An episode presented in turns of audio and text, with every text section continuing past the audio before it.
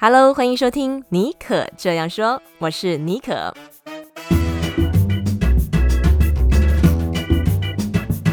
为你注满创意动能，你也可以这样说。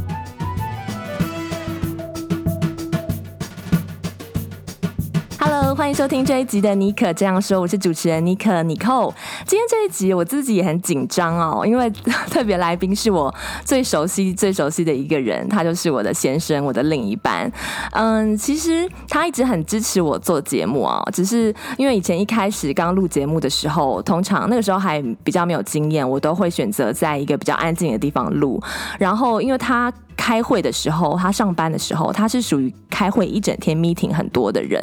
然后他开会的时候，他会表情比较丰富，因为他是一个很认真投入工作的人，所以他开会的时候，有时候声音都会很大声。那我就跟他说，我几点到几点要录音。然后他那段时间，他可能把会议 either 排开，或者是说他稍微要收敛一点。今天就很好奇，想要了解一下，说因为很多人啊，我身边很多朋友都很好奇，就是说所谓的戏骨工程师，感觉好像听起来是一个非常令人羡艳的工作。他们平常在工作上面啊，大概是什么样的样貌，以及他们平常私下的生活，就他们的兴趣，还有为什么他们可以进到大家所谓大家好像很羡慕可以进到这种人人称羡的公司，其实也许实际上也不是那么值得人家羡慕，对不对？所以，我们今天我就是真的是把我老公让他来当我们。我们这一集的节目的特别来宾来聊一下，就是说，哎，他这个非传统戏骨科技宅男的这个心声。那，呃，我先生呢，他叫 Paul Lee，然后呢，他在 Apple 就是苹果公司工作已经超过五年了。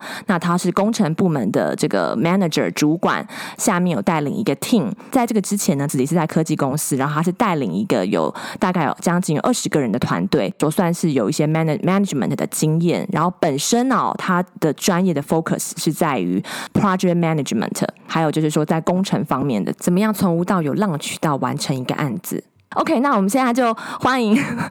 我这个神秘嘉宾，其实也没有神秘的，他就在我旁边录音，这个也算是很即时互动的。我们就先请 Paul 跟大家打声招呼。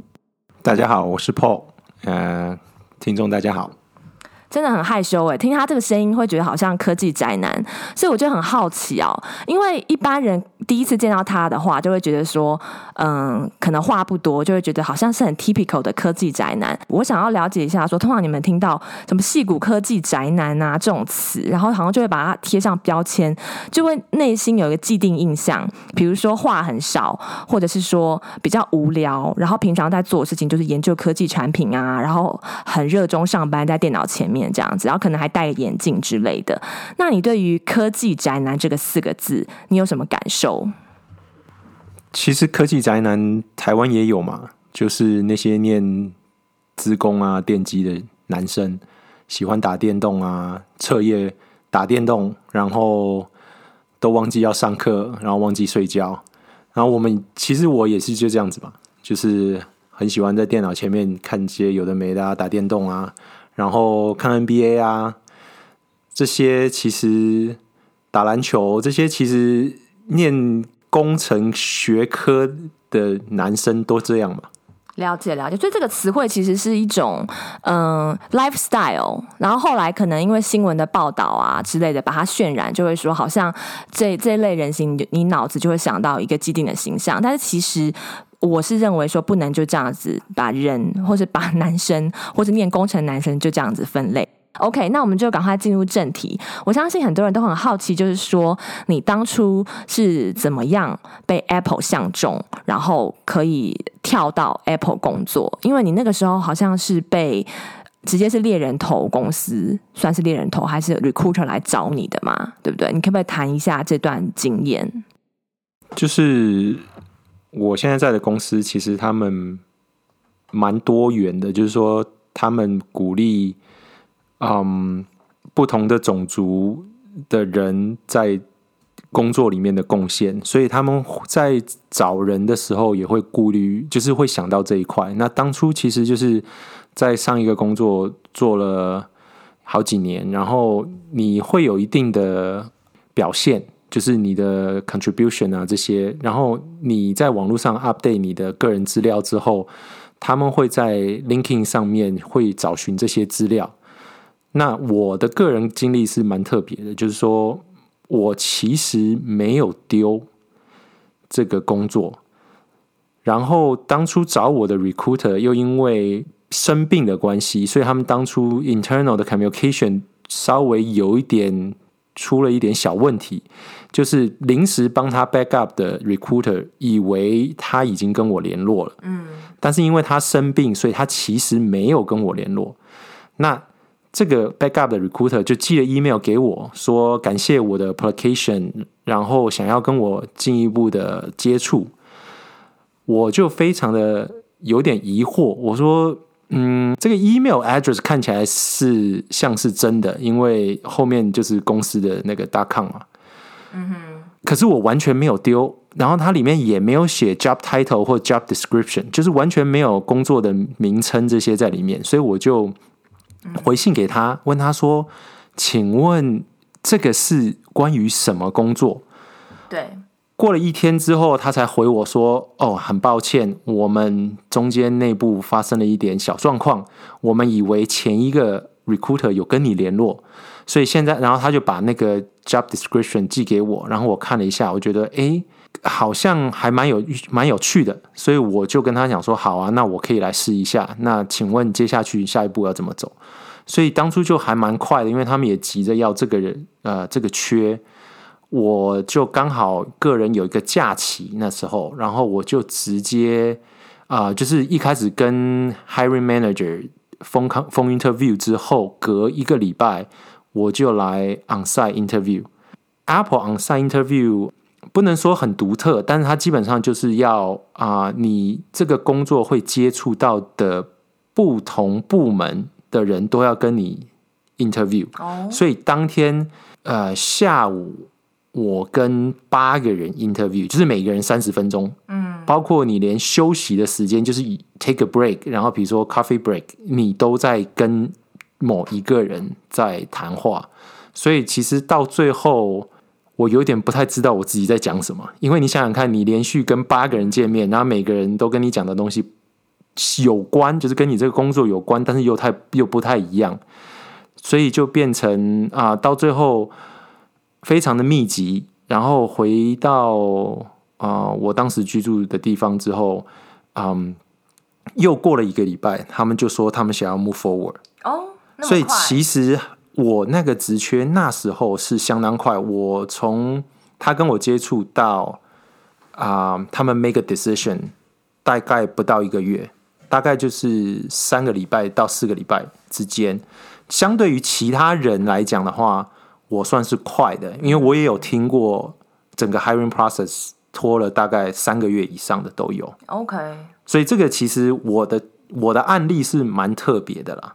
就是刚好你的这个 skill sets 啊，你的经验就是蛮符合这个工作的 R and R。我们讲 R and R 就是这个工作的 role and responsibility。对，那个时候我也记得很快。我们原本是在 Houston 德州，我们都有工作嘛。然后忽然有一天，他就回家跟我说：“哎。”我们要准备搬去那个戏谷了，对，就回到他刚刚讲的，因为其实像我身边有些朋友在戏谷工作，在不管是在嗯、大家很熟悉的 Google 啊、Facebook，甚至是 LinkedIn，LinkedIn 我比较不知道，但我非常确定 Google 和 Facebook，尤其是 Google，它呃这个面试的 process 很长，一关一关两三个月都不足为奇，甚至有的时候他们不但只是要跟呃你的 team member 呃面试，还会来一个 peer interview，对不对？就是 group。interview，那 Paul 他刚刚的分享是说，他那个时候跟 Apple 的 interview 是一个嗯 one on one，就是说所有 team member 是轮流的，但是并没有 peer interview，但是他是给他排在很密集的，就是是一天之内就给你排排在一起，对不对？还是两分两天？其实就是半天，就是一整个下午。我还记得是从下午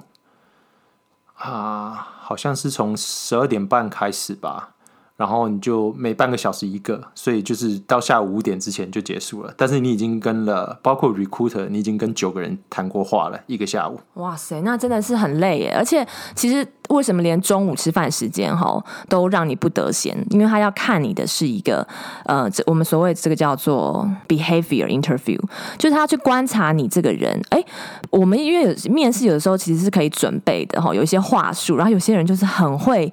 呃 很会回答。这种面试的问题哦，就是有些问题你是有一个有一个招数，有一个套路可以回答的。但是 behavior 这就没有办法，他要观察你是不是一个。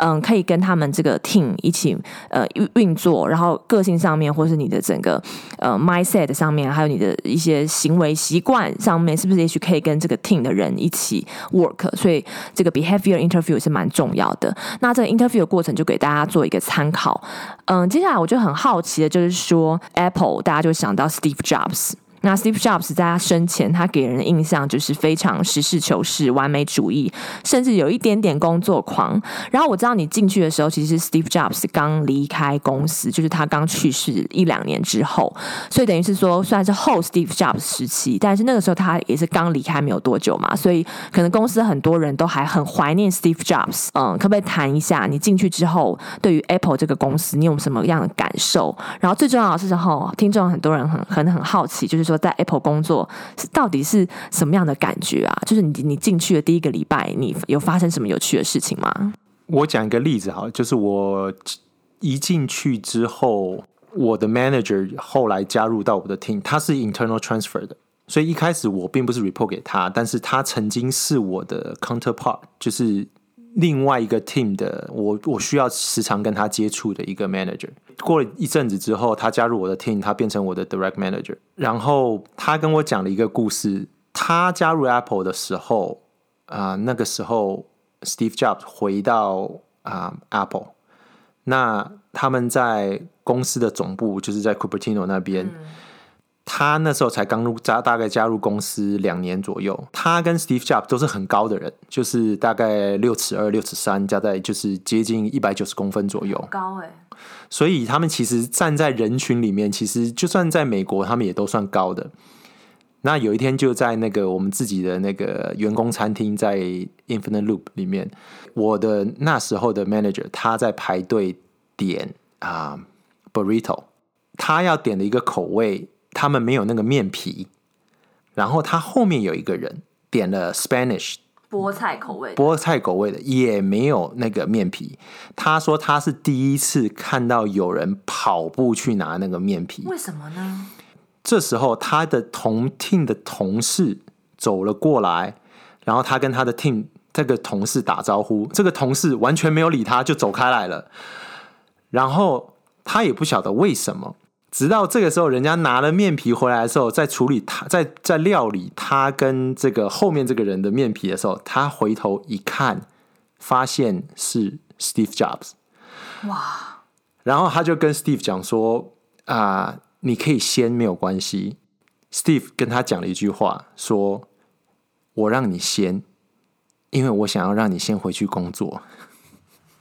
哇，这好 typical 哦！我我完全可以想象当时的画面，你的 manager 可能我已经有一点在抖脚了，然后他不知道该怎么样 response，因为其实就是遇到这个情况，要是我的话，我可能真的是会腿软。他其实算是一个蛮 friendly 的人，就是啊、我的 manager，当然他就没有继续跟他有额外的对话，但基本上。就是有有见过面了，照过面了这样子。我觉得这个故事真的很经典诶，短短的几分钟就把 Steve Jobs 他的个性和他对于工作上面的一个嗯样貌 展现的淋漓尽致。现在你也进入 Apple，已经就是也第七年、第八年了，算是老鸟了啦，资深。你觉得哈，Steve Jobs 留下来这样子的一个风气，例如说很实事求是，嗯，很 details。就是很追求一些细节，不管是说在产品上，或者说你们做事情上面，你觉得其实现在在里面工作那个感觉，跟当初的 Steve Jobs 那个年代有什么相同或是不同的地方吗？其实应该是说，Apple 是一个很重视执行力的地方。它是一个组织来讲的话，就是说，现在这个组织已经非常庞大，有几万的员工，对不对？那全世界可能十万。可能跑不掉。当我们在 Cupertino 这边做事情的时候，你从早上九点钟做到晚上五点钟，你可能晚上有 meeting，对，比如说跟亚洲有 meeting，但这时候呢，你的你在做的东西是可以 pass on to 亚洲的 team，他们会继续接着做，然后。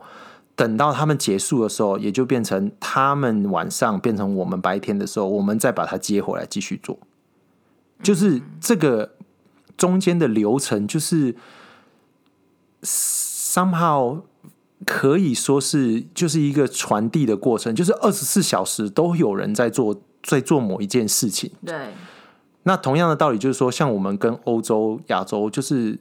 协同工作的过程当中，嗯、它这个传递的过程，就是一直这样子不停的，就是所谓的执行力就是这样子来的。不会有人就是说啊，我要等你给我什么东西，我才能继续做下去。嗯，对，因为大公司很容易就是说，好像尤其是部门跟部门之间，就是说，哎，需要这个资讯，然后我还没有这个资讯，我还不能不能动作。但你感觉其实你们是很有执行力的，就是说比较不会有这种等互相等来等去的这样的状态。就是说，哎，你这个时间到了就是要做，是不是？对，应该就是说，为了讲求这个执行力，等于就是说，我们 hire 进来的员工都是聪明的，有工作经验的。所以他们在执行上面，他们就会知道说，我不只要这个 information，我还要知道我下一步要什么 information 才能做什么样子的事情。就是说，他不是只看到眼前。所谓的执行力，就是说，他不是只看到眼前，他想到我需要拿到什么样的资讯或 data，我才能做我下一件事。也就是说，我们在 Cupertino 从早上九点做到晚上五点。到了晚上六点，你这个东西 pass 上给亚洲 team 做的时候，他不是只看他做的部分，他会先提前问你说，你可不可以先给我这个，或者是你有没有机会做到这样的东西，那我就可以继续。所以就是说，我们在睡觉的时候，他在做他的事情，是。那等到他起来，他他到晚上了，我们起来了，然后这个东西会继续 pass 上给我们，我们再把它继续做下去。也就是说，这个是一个交替的一种协同工作，不会是说完全是美国在做某一件事，然后他们都不知道，也不会完全是亚洲在做某一件事，我们都不知道。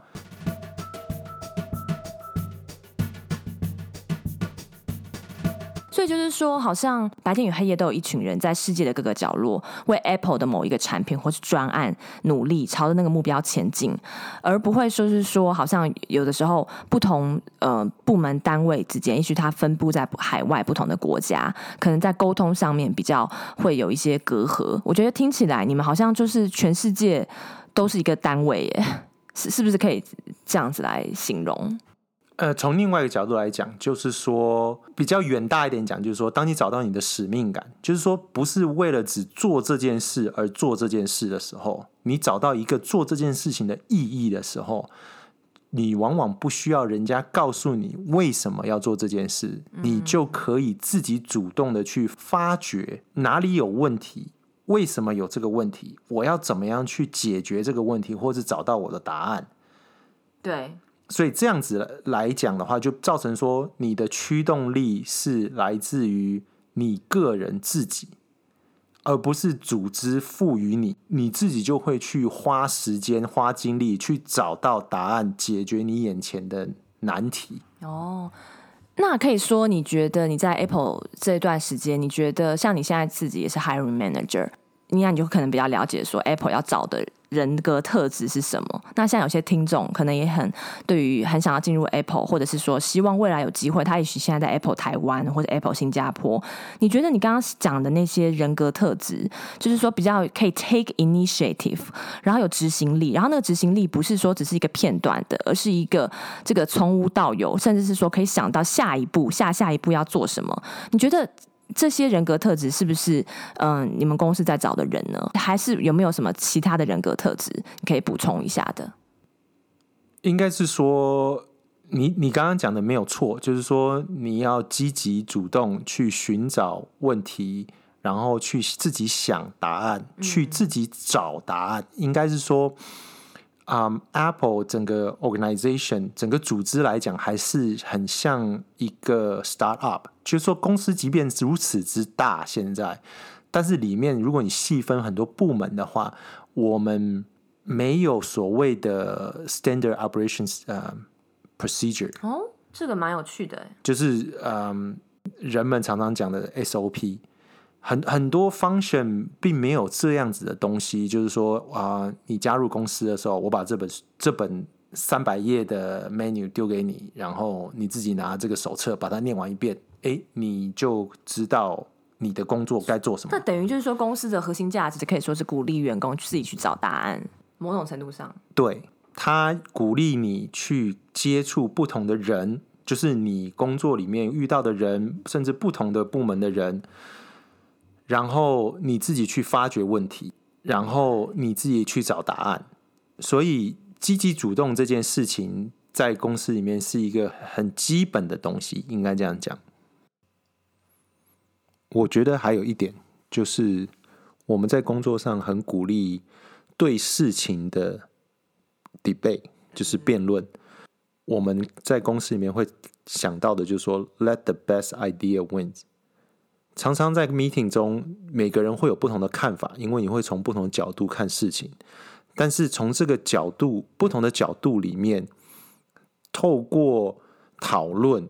甚至有时候可能你会觉得是一个 heated conversation，但是大家的目的是为了。达到更好的结果来去做这个讨论，在这个讨论过程中会浮现一个 a better solution。嗯，there is no best solution, but there is always a better one。当这个 better one 浮现的时候，然后让大家去透过这样的讨论过程来接受这一个是我们接下去要 move on 的方向。了解，所以可以总结说有三点：第一个是 take initiative，再来就是嗯执行力。然后执行力不是说只有一个点的这个部分，还是要有点线面，你可以把它串起来，会想到说下一步，甚至下下一步，下下下一步是什么。然后还有第三点，就是你刚刚讲的这个很鼓励这个 debate 的风气，在这个 debate 的这个过程当中，会有一个更嗯更新或者更有创意性一个前所未有的 idea 出现。大概是这三个算是呃 Apple 的一个呃公司的鼓励的一个 culture，也可以给呃想要进 Apple 工作的呃听众朋友一个参考。那当然，每一个人所感受到公司的这个精神，可能会有一些不同的面向。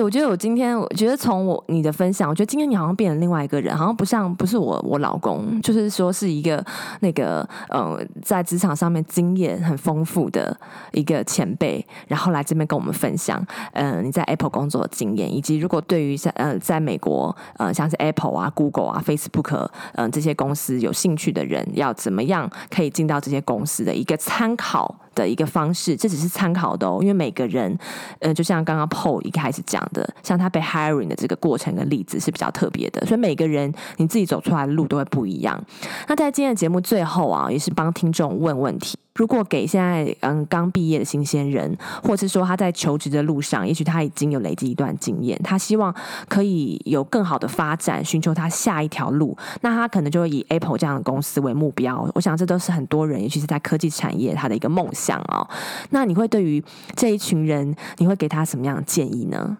其实我觉得对新鲜人来讲，嗯，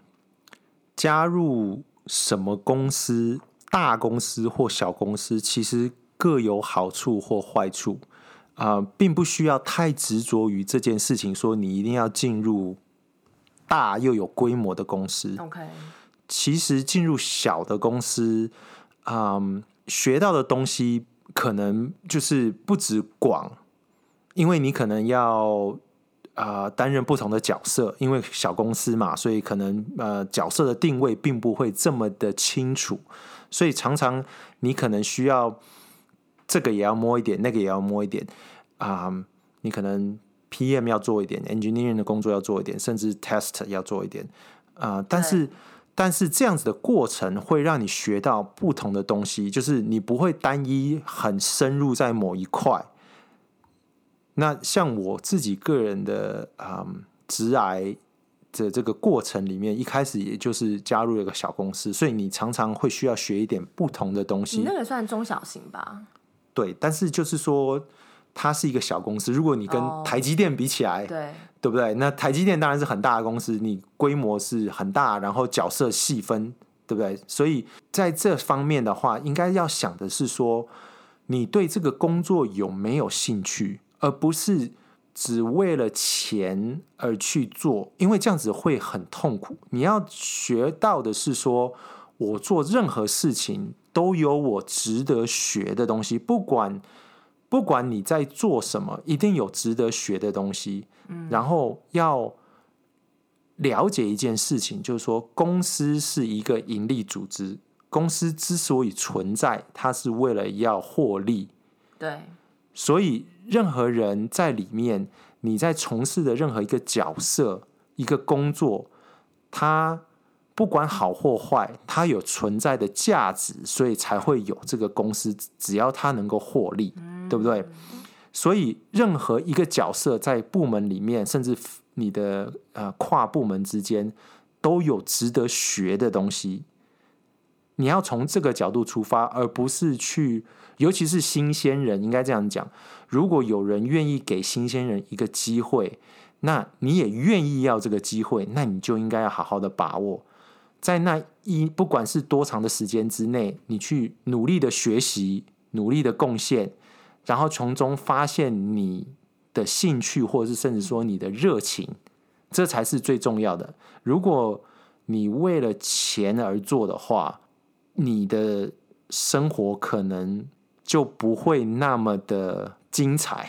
了解了解。那你像是你自己的例子，就是说你在科技领域有一个同一个领域，你已经累积了一些经验。你像之前讲，你管了将近二十人的团队，然后在业界算是一一定是有小有名声啊，才会被挖。那对于如果说在产业当中已经累积了一定的经验，不管长或是短，嗯，要怎么样被看见？就是说，因为很多大公司他们的一个。找人的方式可能会透过猎人头，或者透过 recruiter。对，有的时候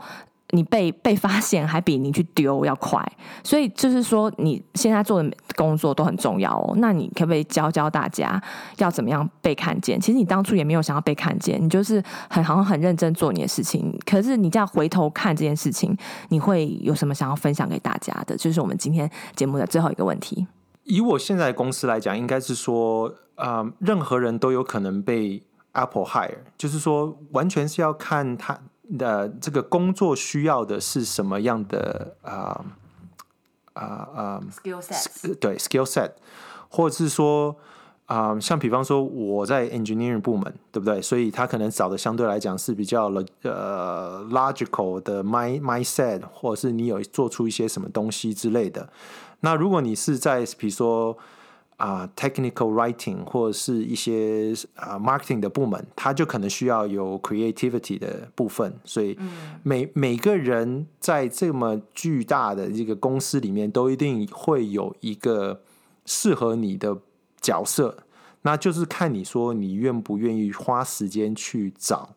另外一个角度来讲，就是说，当你在你自己的部门里面，嗯、um，就是在你自己的领域里面。有贡献的时候，同时你也要去，比如说 update 你的 LinkedIn 啊，然后去做，去跟其他的人 socialize 啊，去认识其他的啊、呃，其他公司的人啊，这些都是不可或缺的。不能说啊、呃，你完全把自己关在一个小房间里面、小天地里面，然后你就期望别人会发现你，那样子的情况不是没有，但除非你真的做出来非常。经验或是令人印象深刻的东西，你还是要有个地方去把它表现出来啊，对，你比如说方，比方说申请了 patent 或什么的，嗯、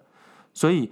除了在你的单位呃，在在你的领域里面贡献之外啊、呃，比如说简单来讲，update 你的 LinkedIn，然后去看看其他公司的